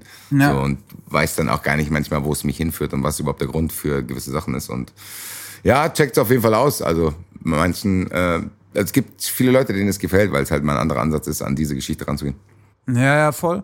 Äh, Finde ich ja auch einfach ganz gut, ne? Weil auch da mein Gefühl oft ist, also gerade jetzt so ähm, bei so ja, ich bleibe einfach jetzt mal beim Oberbegriff True Crime Podcast. Ne, ist auch oft so, sage ich mal, dass beide, die sich da unterhalten, einfach sehr viel Wissen haben und sehr und manchmal gefühlt auch so ein bisschen über den Dingen und den Taten stehen. Ne? Und äh, da ist, glaube ich, ganz gut, wenn da halt so ein bisschen so eine Meinung kommt, die vielleicht äh, ja ein bisschen äh, auch einen anderen Blickwinkel einnehmen kann. Ja, finde ich auch, weil ich finde, wie du es gerade gesagt hast, das habe ich auch oft so wahrgenommen, dass gerade dieses Justizsystem mit Staatsanwälten, Anwälten, Richtern und so, die sind teilweise schon sehr von oben herab. Und ich glaube schon, dass die sich mit der Lebensrealität von manchen Menschen gar nicht auseinandersetzen können. Mhm. So, ich hatte mal so einen Fall, da kam ein Geflüchteter aus Eritrea, der hat auf der Flucht hierher von seinen zehn Freunden neun verloren und war quasi als einziger hier angekommen, während die alle anderen irgendwie verstorben sind. Ja. So, und der wurde dann halt mit zwei Flaschen Wodka-Intus in einem Gleisbett gefunden, ja. weil er halt da rumrandaliert hat. Und die haben den halt so behandelt wie, keine Ahnung, also was macht man nicht? Und ich denke mir so, Leute, so ein bisschen muss man halt auch mal checken, warum macht er das? Und dafür sind halt die Gerichtsverhandlungen, glaube ich, ganz, ganz wichtig, dass derjenige dann mal seine Story erzählen kann. Aber wie du sagst, ich glaube schon, dass äh, auch ein Verständnis wichtig ist für Leute, die in Schwierigkeiten sind. Und das hatte ich nicht oft und deswegen stelle ich auch immer wieder diese Fragen so von wegen, warum macht einer das und wie wird es dann bestraft und wie bewertet man das und wer will überhaupt beurteilen, wie sich einer fühlt und so ein Kram. Also ich mhm. hakte auch immer wieder nach. Und ja, ich probiere halt meine Sichtweise der Dinge da so ein bisschen reinzubringen, auch manchmal kontrovers zu diskutieren, so ein bisschen die Leute zu provozieren auch. Das kriege ich dann halt auch in den Reaktionen gespiegelt. das sind wahrscheinlich dieselben Leute, die sich über Kappen im Doppelpass aufregen dann auch. Ja, weil am Endeffekt äh, glaube ich, dass keiner von uns perfekt ist, so ein Kram, und dass man halt auch aufpassen muss, wie schnell man über Leute urteilt. So. Und weil einer vielleicht mal einen Kiosk überfallen hat, heißt es noch lange nicht, dass man halt den Film wegsperren muss. Definitiv sehe ich auch so. Also ich meine, gut, ich bin äh, ja auch, äh, äh, ich habe ja auch die verschiedensten Umfelder und auch welche, die auf jeden Fall hier und da mal äh, auffällig geworden sind, ja, und kenne da auch die verschiedensten Geschichten und so, ne? Und äh, ich umgebe mich eigentlich in der Regel nur mit Leuten, die halt wirklich ein, ein gutes Herz haben, ne? Und nichtsdestotrotz äh, können das manchmal Leute sein, die halt dann auch, ja, auch die auch Schwierigkeiten haben. Quatsch machen, Eltern, ne? Ja. Und ja, das, das, das stimmt. Und äh, ich glaube, das ist auch wichtig, dass man das einfach von verschiedenen Blickwinkeln versucht zu sehen und äh, auch so ein bisschen äh, zu, zu versucht zu verstehen, wie du eben sagst, was die Lebensrealität ist. Und die Lebensrealitäten von manchen Leuten sind einfach komplett unterschiedlich. Alter, es gibt halt Leute, für die es halt in Knast gehen, einfach sowas wie bei uns einen Strafzettel zahlen. Ne? So, das gehört für die einfach zum, zum Leben dazu, äh, dass halt, ja, dann mach ich das, ja gut, dann bin ich halt wieder ein halbes Jahr weg. So, ne? Das ist ja, und ich sag's ja immer wieder so, also jeder hat so seine Story und ich habe mit Heike letztens diskutiert. Ich glaube zum Beispiel, dass niemand böse auf die Welt kommt. Ich glaube nicht, dass da ein Baby auf der Welt ist und denkt, geil, jetzt bin ich hier, alle, endlich bin ich geboren. Ich werde wahrscheinlich in 30 Jahren jemand umbringen. So, also ja. es ist halt so eine Frage, man weiß es auch nicht. Ich kann es dir nicht sagen. Äh, ich kenne mich da halt auch viel zu wenig aus. Ähm, ja, das ist, das ist wirklich eine, eine, eine, sehr, sehr interessante These, dass niemand böse auf die Welt kommt. Das weiß ich weiß es nicht. Man, ich habe es ja, nur mal zu, ja, zu, ja, zu, zur Diskussion cool. gestellt. Ich habe keine Ahnung. So, ich bin da nicht in der Forschung drin. Das ist ja auch meine Rolle. Ich habe keine Expertise, ich habe keinen juristischen Hintergrund, ich habe keinen soziologischen also glaub, Also ja, wo, wobei ich weiß es auch nicht, Alter. Also ich meine, es gibt ja auch kranke Psychopathen, Alter. Und da ist halt dann auch, also ich meine, die Frage, ob alle Psychopathen, sage ich mal so, traumatisch äh, Psychopathen geworden sind oder ob bei manchen einfach irgendwelche Querverbindungen im Gehirn nicht richtig laufen, ne? so eher als Krankheit. Genau. Ja? Und äh, aber auch eine Frage, die ich mir manchmal stelle, so sind Leute, die äh, die viele böse Sachen machen, bleiben sie für ewig böse, weißt du, oder wie viel dieser Leute sind auch, sage ich mal, rehabilitierbar, ne? Das ist ja genau das und das ist ja eigentlich das System. So, wenn du ins Gefängnis kommst, dann heißt es ja, wenn du das und das abgesessen hast, dann ist deine mhm. Schuld quasi getilgt. Ja. Aber gleichzeitig ist es ja dann eigentlich gar nicht so, weil du kommst dann aus dem Gefängnis und dann die Leute sehen dich anders, du kriegst vielleicht schwerer einen Job und gerätst dann vielleicht in Umfelder, wo du dann auch äh, eher wieder reinkommst. Also das sind gen genau diese Fragen, die wir da behandeln. Und das ist auch das, was mich interessiert, weil ich kenne mich zu wenig aus, aber klar kann es sein, was du gerade gesagt hast, aber ich glaube trotzdem, dass die meisten Leute, die vielleicht Psychopathen werden, auch irgendwo Psychopathen geworden sind durch irgendwelche Erfahrungen, die sie halt gemacht haben, vielleicht durch andere Psychopathen. So, mhm. also, also ich weiß es nicht. Das ist jetzt, glaube ich, auch für das Format hier zu komplex. Da könnten wir fünf Stunden drüber reden. Ja, natürlich. Weil es ist Fall. am Ende einfach auch immer, und das habe ich von den vielen Juristen gelernt, die sagen immer, es kommt immer drauf an. So, das ist so der Satz, den ich am häufigsten höre. Und das ist, glaube ich, aber auch richtig. So, es kommt immer drauf an. Du kannst, wenn du jetzt was machst und ich jetzt das mache, kannst du es trotzdem nicht vergleichen, weil du wirst eine andere Sozialisierung haben wie ich ja. und ich eine andere wie du. Und ja, eine du andere Motivation. Oder irgendwie auch, auch einen anderen Lebensumstand in der Sekunde. So, ja, also ich meine, es gibt ja auch so Sachen wie Affekt, wo du vielleicht Sachen gar nicht machen willst, aber in einer Extremsituation bist und dann irgendwie Scheiße baust. Ja. Gleichzeitig gibt's aber auch Straftaten, die vor langer Hand geplant sind. Und es gibt wahrscheinlich auch böse Menschen. Natürlich gibt's die, das sehen wir äh, sehr, sehr oft. Aber es ist zumindest interessant zu wissen, wie kommt's dazu. Und äh, ja, es ist halt trotzdem oft so, dass Leute, die irgendwie Bullshit machen, auch oft früh in jungen Jahren irgendwie Gewalt erfahren haben. Also das kannst du schon irgendwie ja. als Statistik ablesen. Gleichzeitig gibt's aber auch Sachen, wo du denkst, Alter, wie kam das denn jetzt? So, es kam ein bisschen aus dem Nichts. Also das ist genau das Spannende. Also es ist nicht immer so, dass du dann denkst, okay, wir haben jetzt 100 Folgen gemacht, das ist immer das Gleiche, sondern es ist halt tatsächlich immer was anderes. So, wir hatten letztens eine Folge, da ist einer auf so einer Bundesrammlerschau, wo die sich so Hasen anschauen. Ja, ist da gewalttätig. Bundes, ja. Bundesrammler-Show ist genau. ein guter Name, Alter. Ja, tatsächlich. Da gibt's halt, da gab's jemanden, der hat seinen Hasen da ausgestellt und der ist plötzlich richtig aggressiv geworden. Und hat dann da irgendeinem auf dieser Show, wo die Hasen gegenseitig bewertet werden, die Rippen gebrochen. ja, Mann. Okay, so, wild. So, das ist die aktuelle Folge, die gerade draußen ist. Und da war es halt auch spannend, mal rauszufinden, warum. also, meine erste Frage war, wie hässlich muss dieser Hase gewesen sein, dass der andere Typ so sauer geworden ist. Geil, Alter. Aber am Ende ging's, es ging um den Hasen, aber aus anderen Gründen. Aber das spoilere ich jetzt hier nicht, da müsst ihr Ja, nee, da müsst ihr sollen die Leute schon selber mal reinhören hier. Ja, genau. Randale auf der Rammler-Schau heißt die Folge. Randale auf der Rammler-Schau. Und der Podcast heißt der Gerichts... Verurteilt. Ver verurteilt der Gerichtspodcast. Genau. Okay.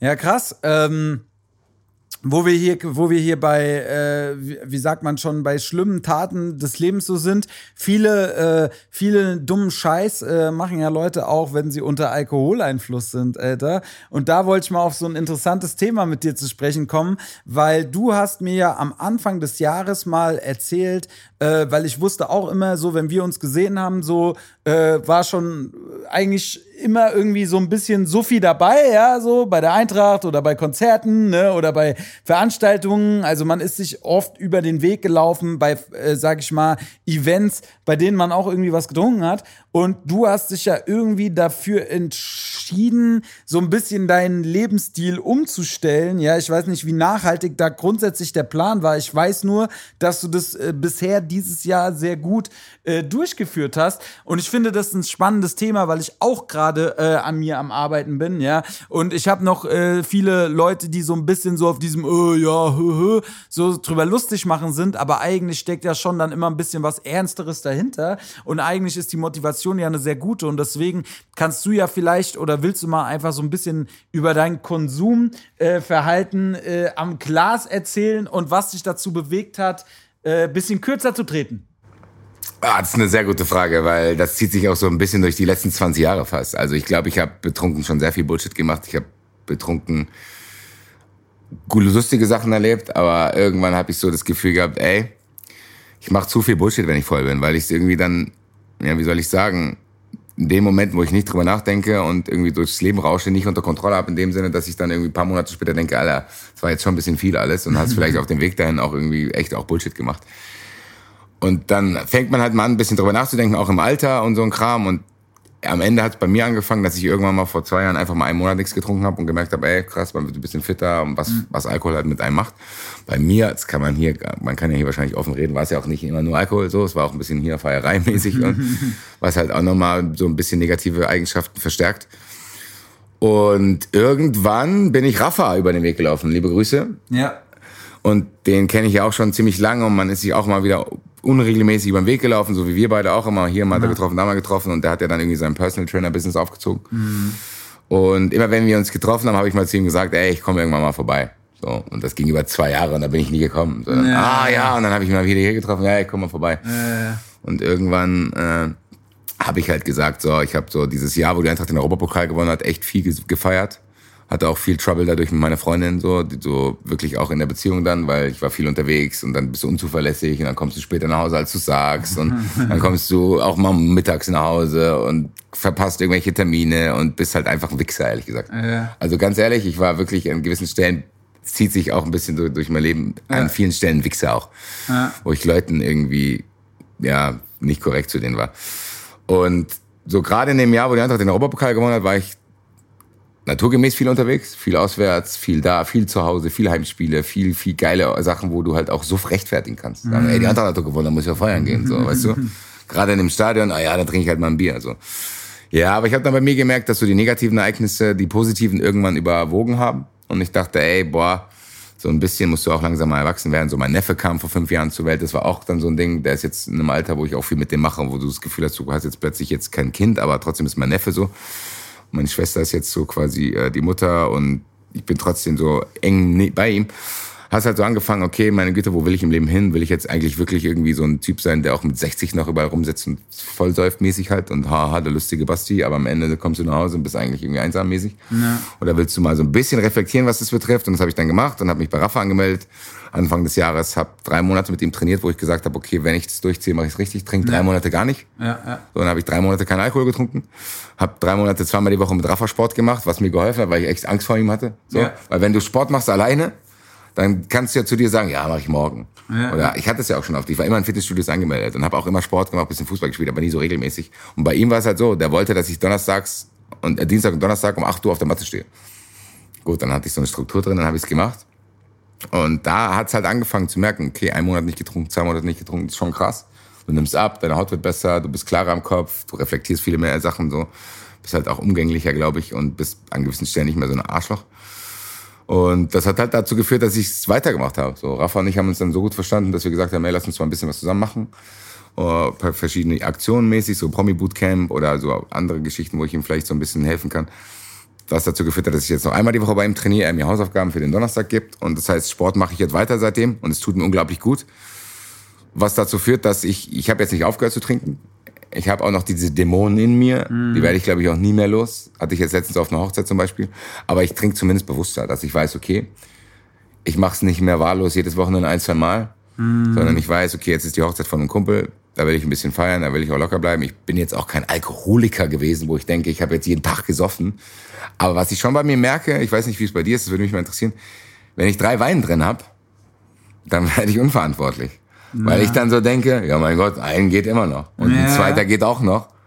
Ja, da, ja, da, ja, da war ich am nächsten Tag auf und frage meine Freundin alle, wie sind wir gestern nach Hause gekommen? Ja, so, ja. Ich habe diese Dämonen mir über die Jahre antrainiert und die sind in mir drin, die sind auch nicht weg. Ja. Und ich muss halt jetzt in dem Schritt, wo ich sage, okay, ich trinke bewusster und feier auch nicht mehr und baller nicht mehr, halt jetzt lernen, wie ein ganz normaler Trottel, in Anführungszeichen. Ja, ja. Einfach mal rauszugehen und ein Typ zu werden, wo man sagen kann, ey, mit dem kannst du auch mal zwei Wein trinken gehen. Ja. Weil ehrlich gesagt bin ich's nicht. Ja. Wenn du zu mir sagst, Basti, trink mir morgen ein, dann muss ich in Kauf nehmen, ja, machen wir.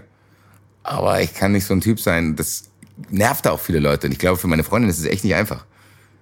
Zu wissen, okay, wenn der Typ drei Weinschollen drin hat, kann es halt auch sein, dass er Bock bekommt. Äh, genau, ja. und dann kann es auch sein, dass er Bock hat. Und dann ja. gib ihm wild alles. Ja, also ich, äh, ich kenne das. Ähm, also es gibt, also bei mir ist so sehr unterschiedlich ich habe es glücklicherweise im Laufe der Jahre ein bisschen geschafft, dieses ähm, ein Bier kann zu allem führen, nicht mehr zu kriegen. Also, also das ist schon bei mir äh, differenzierter geworden zwischen, wenn ich wirklich sage, ey, heute echt nur Kleinigkeit, dann konnte es bei Kleinigkeit bleiben. Aber wenn ich das nicht gesagt habe, ja, und einfach gesagt habe, ich lasse auf mich zukommen, dann ist es in der Regel deutlich mehr gewesen, als ich es mir vorher irgendwo im Kopf, weil man beginnt ja dann schon irgendwann zu sagen, naja, also wenn ich jetzt zum Fußball fahre, so insgesamt fünf Bier, was jetzt eigentlich auch nicht wenig ist, wäre schon cool, wenn es dabei bleibt so. Und am Ende waren es acht. Und der Abend war dann, äh, hat dann erst begonnen, ne? Und ähm, das ist halt auch so ein Ding. Und äh, ja, keine Ahnung, Alter, so ich kann schon auf jeden Fall gut die Nerven verlieren. Und ja, bei mir ist es dann auch so, wenn eben diese Abende sind, ohne irgendwie so ein klares Limit, ja, dass es bei mir dann in der Regel auch so ist, dass ich halt eben nach diesen drei Getränken halt wirklich äh, alles äh, passieren kann, ne? Und äh, jegliche, wann man nach Hause geht, über Bord geschmissen äh, werden kann. Und ich habe tatsächlich auch jetzt äh, in den letzten Monaten, weil mein, mein Kollege Vega hat mich so ein bisschen draufgebracht, weil er auch tatsächlich gerade gar keinen Alkohol trinkt und äh, sich da irgendwie auch so ein bisschen mit sich äh, beschäftigt hat und hat mir auch so einen so Podcast genannt, Alter, ohne Alkohol mit Natalie heißt der, kann ich auch jedem Zuhörer nur, nur mal empfehlen, mal reinzuhören, Alter. Und äh, ja, das hat für mich irgendwie auch dazu geführt, mal so mein Trinkverhalten so ein bisschen zu hinterfragen. Und ich bin jetzt auch seit, sag ich mal, seit zwei Monaten zumindest habe ich keinen Suff mehr gehabt. Klar, ich bin jetzt auf Tour, aber ich habe mir halt auch einfach klare äh, Sachen gesetzt. Weißt du, so, ich trinke meine zwei Getränke vor der Show und dann ist Feierabend. Und das war's dann auch. Und das ist gerade auf Tour so äh, ungewohnt, ja, nicht nach der Show noch äh, vier, fünf Bier zu trinken, so wie das sonst immer der Fall war, ja, sondern einfach äh, zumindest katerfrei, äh, halt katerfrei zu bleiben, bewusst zu bleiben und halt auch keinen Rausch, keinen richtigen, weißt du, man natürlich, natürlich ein bisschen nach zwei Getränken merkst du das, ne? Aber so dieses Nerven verlieren, ich will das eigentlich komplett auch ablegen, Alter. Ich will auch einfach äh, für, für die Zukunft, ja, äh, so, so, ich, ist, Alkohol ist noch in meinem Leben drin, vielleicht irgendwann nicht mehr, ja. aber äh, er, er soll nicht mehr so eine einnehmende Rolle spielen und so dieses jedes Wochenende saufen, so wie ich das auch jahrelang gemacht habe, ist einfach, das raubt einfach so viel Energie, Alter. Ja, und es ist ja, im Endeffekt ist es so. Und ich bin jetzt nicht einer, der sagt, boah, ich will jetzt nie mehr trinken. Und ich bereue auch viele Dinge nicht, die ich irgendwie beim Feiern gemacht habe, weil da waren auch geile Sachen dabei. Man lernt geile Leute kennen, man hat geile Stories ja. und so weiter und so fort. Und ich glaube aber, für mich ist es so, dass man auch sagt, es hat alles seine Zeit. So, man wird nicht mhm. jünger. So, wenn ich jetzt zum Beispiel, wenn ich jetzt zum Beispiel donnerstags weggehe, und richtig Gas gebe, dann bin ich Dienstag noch Marsch, ehrlich gesagt. Ja. Sowohl mental als auch körperlich. So. Ja, das ja. merke ich dann. Ich merke es beim Sport, ich merke es so in den Dingen, die ich mache. Ich habe manchmal auch weniger Bock auf Dinge und so ein Kram. Also du mhm bist schon in so einem Ding, wo du runtergezogen wirst und hast halt einfach kein gutes Energielevel für Dinge, die man halt macht. Und dadurch, dass ich jetzt so viele Dinge mache, brauche ich halt auch Energy. Gerade wenn man älter wird und vielleicht nicht mehr diese Grundenergie hat mit 25, wo man gesagt hat, Alter, ich gehe freitags auf und samstags auf ja. und Montag bin ich topfit. Ja, so, das voll. geht halt auch gar voll. nicht mehr, muss man ja, so sagen. Ja, voll. Also es ist wirklich, wie du sagst, man muss sich halt damit beschäftigen. Und ich bin ehrlich gesagt auch noch in diesem Prozess, wie du es gesagt hast, einfach zu sagen, ey, dann trinkt man halt mal zwei Weine, hat einen guten Abend, geht nach Hause. Das kann ich auch. Aber es ist halt trotzdem bei mir, trinkt die Gefahr immer mit. Mhm. So, dass wenn ich dann irgendwie, das hat nicht mal so was Negatives, dass ich denke, ich muss irgendwas verdrängen, sondern ich bin dann halt angezündet und denke mir, und dann, wenn ich dann mhm. auch irgendwie drei falsche Personen treffe, die auch irgendwie Bock haben, ja, dann ja. ich, jawoll, Alter, jawoll, dann, ja. dann bist du in so einem Was geht ab, Alter, Modus. Ja, ja. Und bereust dann am nächsten Tag, in dem Moment aber nicht, weil du dann halt einfach auch schon ein bisschen so die Hemmschwelle weggetrunken hast, gesagt hast, ja, wird schon, wird schon irgendwie, bla, bla. Und am nächsten Tag denkst du dann, Alter, warum, Alter? So, und das ist, glaube ich, ein Prozess, den man macht. Und da darf man auch, glaube ich, sich nicht zu sehr unter Druck setzen, falls man dann halt mal wieder abstürzt. Weil ich glaube, wichtig ist, was du gesagt hast, dass man Bewusstsein dafür hat. Dass man das nicht so, und als du es eben gesagt hast, so, ja, früher war es ganz normal. So, da hatte man das Bewusstsein nicht, da war es ganz normal. Mm. So, da dachte ich, geil, Montag bis Freitag ziehe ich mein Ding durch und am Wochenende bretter ich mich weg. Ja. Und dann empfindet man es halt auch als Normalität. Auf und dann merkt Fall. man auch gar nicht, dass man normalerweise anders mehr Energy hätte, weil man, woher soll man es wissen? Ja, das und auch einfach generell einfach so einen klaren Verstand zu behalten und so, ne? Und ich meine, es ist auch einfach schon so, dass es eine Menge Sachen gibt, sag ich mal, die man im Suff dann zwar obergeil findet, aber eigentlich, wenn man es wirklich äh, nüchtern betrachtet, man sich denkt, okay, war das jetzt so wichtig, noch drei Stunden da und da rumzuhängen und äh, mit dem und dem über irgendwas zu quatschen, was du dann gar nicht mehr weißt hinterher, so, ne? Da äh, jeder, man kennt einfach diese Stories und ich kann einfach auch nur jedem Hörer äh, wirklich ernsthaft ans ans Herz legen, sich einfach so mit dieser Thematik und mit sich selber und seinem eigenen Konsumverhalten so ein bisschen auseinanderzusetzen und einfach äh, sich die Frage zu stellen, wer hier die Macht über was hat, weißt du? Und äh, man sollte, finde ich, immer selber die Macht über seinen eigenen, äh, sein Verhalten und seinen Konsum haben. Und dazu kommt halt auch, es gibt halt auch echt viele Leute, die halt, wenn sie, wenn sie angezogen sind, extrem schwierig werden, Alter. Und äh, ich bin zwar, ich bin eher eigentlich immer so ein lustiger Typ. Früher äh, war es ein bisschen anders, Alter. Früher hatte ich auch so eine Phase, da hatte ich dann schon immer Bock, mich irgendwo rumzuboxen, Alter. Das ist glücklicherweise dann, äh, dann irgendwann äh, weg gewesen. Und dann, ich bin halt eher so ein, so ein lustiger Kerl und babbel halt dann vielleicht einfach viel, ne? Aber äh, ja, äh, kann schon auch auf jeden Fall ein bisschen zu, anstrengend zu anstrengend werden. Ja gut, als du das eben gesagt hast, habe ich mich direkt angesprochen gefühlt. Ich glaube, ich bin besoffen, wirklich richtig besoffen, der nervigste Typ überhaupt, so richtig ekelhaft auch, und wie du sagst. Und dass du dann am nächsten Tag aufs Handy guckst und denkst, hoffentlich habe ich nicht zu viel Scheiß gebaut. Also das hatte ich früher schon so und ich habe auch, wie gesagt, wie ich schon gesagt habe, viel Bullshit gemacht und ja, aber man braucht, glaube ich, so ein bisschen diesen Abstand, um das alles zu reflektieren, aber dann auch nicht in so eine Phase zu gehen, wo man denkt, oh nein, was habe ich nur getan, sondern du kannst es jetzt eh nicht mehr ändern. Mhm. Kannst du deine Lehren ziehen und denken, ey, wenn ich jetzt weiß, dass ich irgendwie dann und dann irgendwie Blödsinn gemacht habe, dann mache ich den halt jetzt nicht mehr, beschäftige mich mit mir selber. Finde vielleicht auch raus, wann ich trinken sollte und wann nicht. Bei mir ist, glaube ich, so ein Ding, was ich in den letzten Monaten, wie gesagt, und es ist jetzt erst dieses Jahr, wir haben erst September jetzt, ja.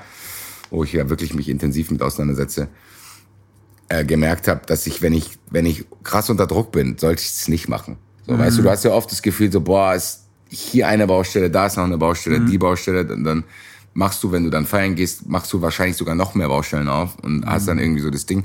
Ich habe so das gemerkt, bei der Hochzeit war es so, dass ich dachte, ey, das ist ein schöner Anlass, es ist ein schöner Tag.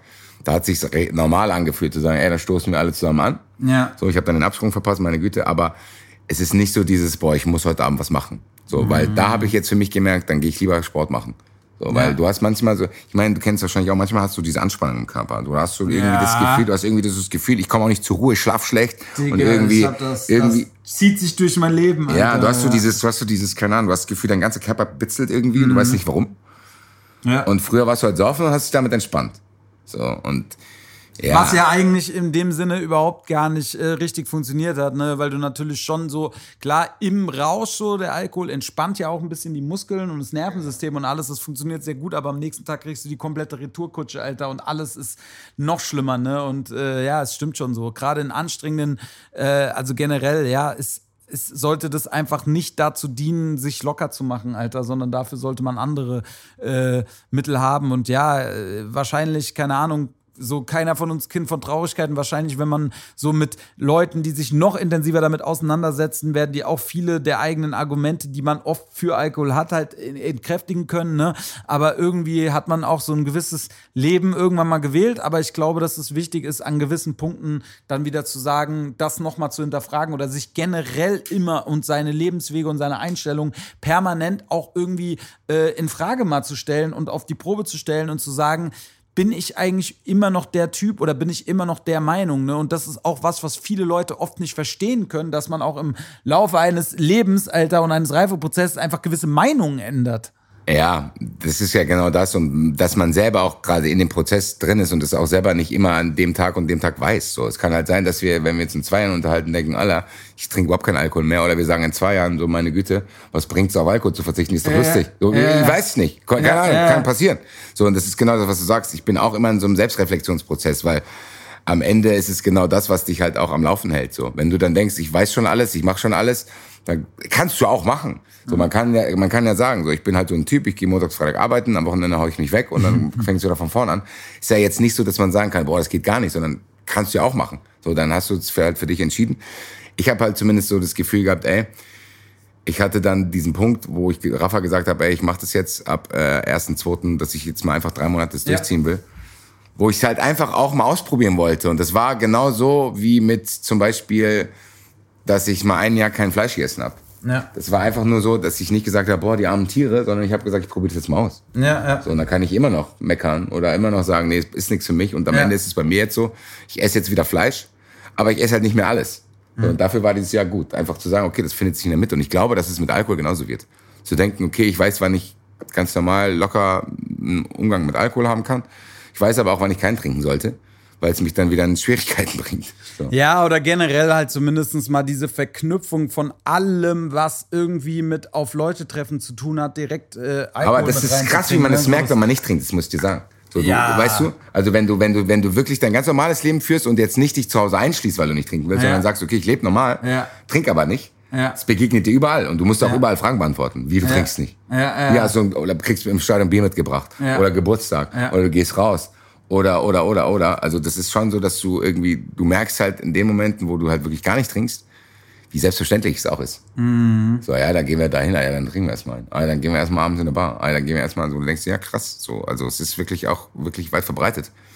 Und ja, aber auch das, wie gesagt, ich setze mich hier nicht hin und sage zu den Leuten, hört auf zu trinken, sondern am Ende muss jeder selber Weg finden. Ich weiß selber nicht, wie ich weiter damit vorgehe, aber ich finde gut, was du gesagt hast, dass man immer zumindest Dinge ausprobieren soll, Meinungen flexibel gestalten soll, dass man einfach sagt, ich weiß nicht alles, ich habe keine Ahnung, wie du es gesagt hast. Wahrscheinlich würden Leute, die wirklich alles über Alkohol wissen, sagen, Leute, man sollte eigentlich gar keinen Alkohol trinken. Ja, ja. So, der, ist, der macht Entzündungen, der macht dich depressiv, ja. kann sein. Es kann aber auch so sagen, dass Leute äh, sagen, ey, ich trinke am Abend meine zwei Gläser Rotwein, das ist völlig okay. Also weißt du, es wird jeder seine eigene Wahrheit haben, es wird auch verschiedene Wahrheiten geben, also aber zumindest kann man es ausprobieren. Ich habe es jetzt dieses Jahr ausprobiert, so ein bisschen drauf zu achten und ehrlich gesagt Sport und ein bisschen weniger Alkohol und gesunde Ernährung haben mir gut getan. Heißt nicht, Ein dass, Wunder. heißt nicht, dass ich nicht irgendwann wieder, bei Five ja, Guys zu sehen sei. Es kann sein, dass ich einfach mal wieder verkatert bei Five Guys sitze. Ja. Das gehört halt auch zu meiner Persönlichkeit wahrscheinlich. Ja, und wie beim Fleisch wird sich wahrscheinlich einpendeln. So, und mal gucken, keine Ahnung. Ich werde wahrscheinlich auch wieder Bullshit machen. Aber ich muss halt auch sagen, so, ähm, es fällt auf jeden Fall schon gut äh, oder es, es tut einem schon gut, auch irgendwie so stark zu bleiben, ne? So gerade wenn so, wenn so Sachen sind wie, Ähm, gut, zum Beispiel beim, beim, beim Fußball, gerade bei Heimspielen, geht's für mich, weil ich da auch schon öfters in der Vergangenheit generell einfach auch keinen Alkohol getrunken habe. Deswegen ist diese Verbindung nicht mehr so hart verknüpft. Bei Konzerten ist die Verbindung noch sehr da, Alter, ja. Und äh, so, da, ja, da einfach an so gewissen Stellen einfach zu sagen, so, nee, nein, oder ich trinke jetzt ein alkoholfreies oder ein Wasser oder so, ne? Das ist dann schon manchmal Überwindung, aber wenn du es geschafft hast, ne, und dann am nächsten Tag so sagst, ey, ich bin fit, mir geht's gut, Alter, und ich habe mein, mein, mein Ziel und mir selber standgehalten, so, das fühlt sich schon gut an, Alter. Und gerade wenn du halt dann auch einfach eine Woche beginnst, ne, und einfach frisch im Schädel bist, Alter, das ist, ist schon, schon angenehm, es schafft schon mehr weg, Alter. Das ist schon ne? was anderes, wo man sich dann auch irgendwie, wie du sagst, im Nachhinein denkt, ey, krass, wie konnte ich das früher aushalten? So, also wie konnte ich das auch körperlich äh, überstehen. Ja. Und jetzt sagst du ja das Richtige. Wenn du jetzt, ich hatte jetzt letztes Wochenende, ich war äh, in Bochum, aber ich habe keinen Schluck Alkohol getrunken, war sonntags noch mal ein bisschen Sport machen, dann mhm. den ganzen Tag in der Sauna. Ja. Dann bist du montags ein anderer Mensch. Dann muss man, ja. muss man sagen, wie es ist. Du bist einfach fit. Du kannst montags schon viele Sachen erledigen, Dienstag, Mittwoch, Donnerstag, bla bla. So, und ja, keine Ahnung, ich fliege jetzt morgen nach Ibiza, wer weiß, wie ich da nach Hause komme. So, mhm. keine Ahnung. Wahrscheinlich gehe ich ja trotzdem einmal feiern. Ja. Und dann mal gucken. Also, ja, wie gesagt, es ist ein Prozess, aber ich glaube, es wichtig ist, dass man mal ein bisschen drüber nachdenkt. Und selbst wenn das Nachdenken bei dem einen oder anderen dazu führt, dass er feststellt, nee, ich habe kein Problem, ist ja auch okay.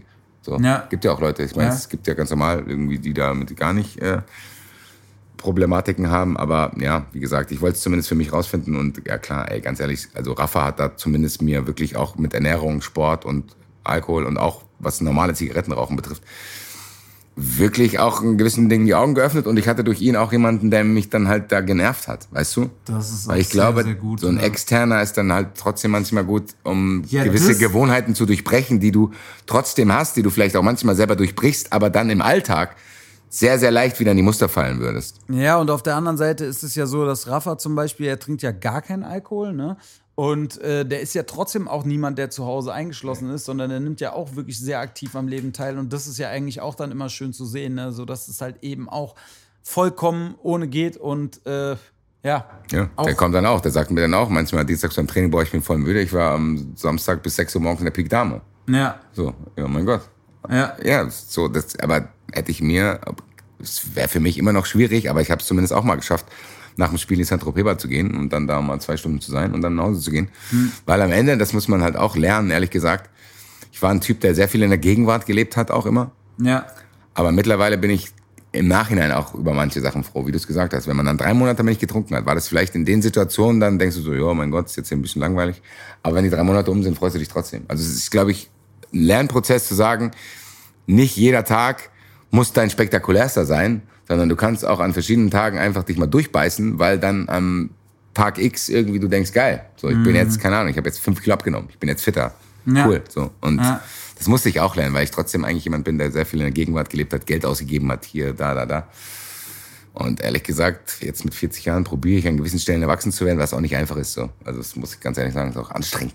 Ja, äh, auf jeden Fall. Natürlich, Jugendlicher sein war schon geil, Alter. Und äh, ich bin ja natürlich auch jemand, der auch sehr jugendlich äh, dennoch noch lebt, ne? Alter, ich bin ein scheiß Rapper, Alter. Sowas. Was ist los? Digga, ich, ich, ich, auch. Guck dir mein Büro an. Hier sind ja. irgendwelche Stofftiere. Ja, also irgendwelche Fußballsachen oder Wrestling-Sachen. Ist das eigentlich das Phrasenschwein? Das ist das Phrasenschwein aus dem Doppelpass, ja. Geil, Alter. Ja, nice. Okay, ja, ey, wir haben jetzt äh, eine Stunde zehn fast gebabbelt, Alter. Äh, diesmal ohne Musikeinblendung zwischendurch. Ich glaube, dass es äh, einfach auch in diesem Fall gar nicht notwendig war, sondern es war einfach wirklich mal so eine Bubble-Folge, wie sie sein sollte. Ne? Vorher hast du mich gefragt, ja, worüber reden wir? Und ich habe gesagt, keine Ahnung. ich habe gedacht, ich krieg hier Datteln mit Sesampaste. Ich wollte das endlich ja, mal probieren. Scheiße, Alter. Warum heißt es so? Hast du das irgendwie, isst du das so? Also ich tunkst du die da rein? Ja, genau, genau. Dicker, kann ich, kann ich nur empfehlen, ja. Alter. Datteln plus Tahin, so Datteln reingetunkt, Alter, und dann in den Mund rein. Sehr, sehr lecker. Äh, ja, sollte ich mir mal, äh, mal anfangen, auch meinen Gästen dann irgendwie anzubieten. Aber für mich ist es dann immer so eine Action, das in der Woche noch unterzubringen, Alter, mit dem Podcast, dass ich da noch nicht äh, auf dem professionellsten Level bin. Aber äh, wir arbeiten dran. Ich bin ja auch erst bei Folge 18, Alter, ne? Okay. Geil, Basti, mein Lieber, ich danke dir, dass ja, du hier warst, Alter. War auf jeden Fall eine coole Folge. Äh, sehr viel äh, interessante Themen, auch äh, paar Themen, die sonst in diesem Podcast noch gar nicht der Fall waren, weil über Fußball habe ich echt noch wenig geredet. Und äh, deswegen checkt Basti Red ab, checkt seine Podcasts ab und äh, wir hören uns nächste Woche wieder, nächsten Dienstag. Und ja, genau, checkt meine Tourtickets noch. Frankfurt steht noch vor der Tür und Münster. Kommt vorbei in einen dieser beiden Städte. Gerade Frankfurt wird eine geile große Show. Deswegen haut rein und bis nächste Woche. Ciao, ciao. Ciao, ciao.